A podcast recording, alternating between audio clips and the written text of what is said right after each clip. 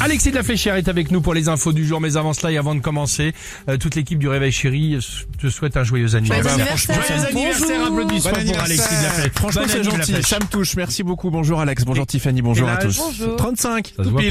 pas. Euh, météo du jour. Temps agité ce mardi. Oui, après les orages d'hier, prévoyez une alternance de nuages, de pluie et d'éclaircies Ah bah, sur oui. la majorité du pays ce mardi. Instabilité notamment du sud-ouest au nord-est. Neige sur nos massifs à basse altitude.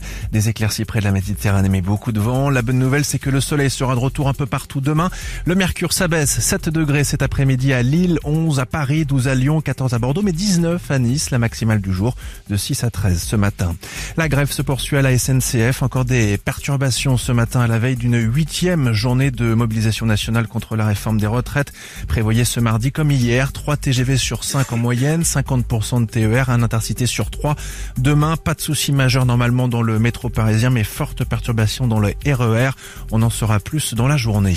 Puis selon notre journaliste à Nantes, 200 manifestants de la CGT bloquent en ce moment les portes du périphérique qui mènent à l'aéroport nantais. Déjà de gros bouchons dans le secteur. Le dépôt pétrolier à Dijon est lui bloqué depuis 5 heures ce matin par une intersyndicale. Les Parisiens, les Havrais, les Nantais continuent eux de slalomer entre les poubelles avec le mouvement des éboueurs qui se prolonge.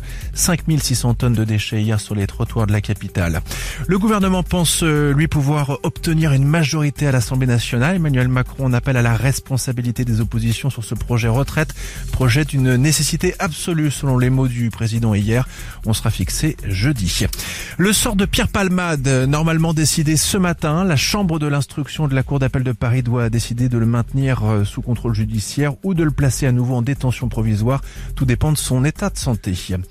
À retenir aussi, chaque jour, 1000 personnes apprennent qu'elles ont le cancer en France, mais la médecine progresse pour combattre au mieux la maladie. L'Institut Curie lance aujourd'hui sa grande campagne d'appel aux dons. Ça s'appelle une jonquille contre le cancer. Vous pouvez faire un, un geste sur le site officiel. Enfin, c'est un retour euh, remarqué après 4 ans euh, d'absence, celui de Jane. Oui, la chanteuse qui revient avec un tout nouveau single avant un album prévu au printemps, The Fool.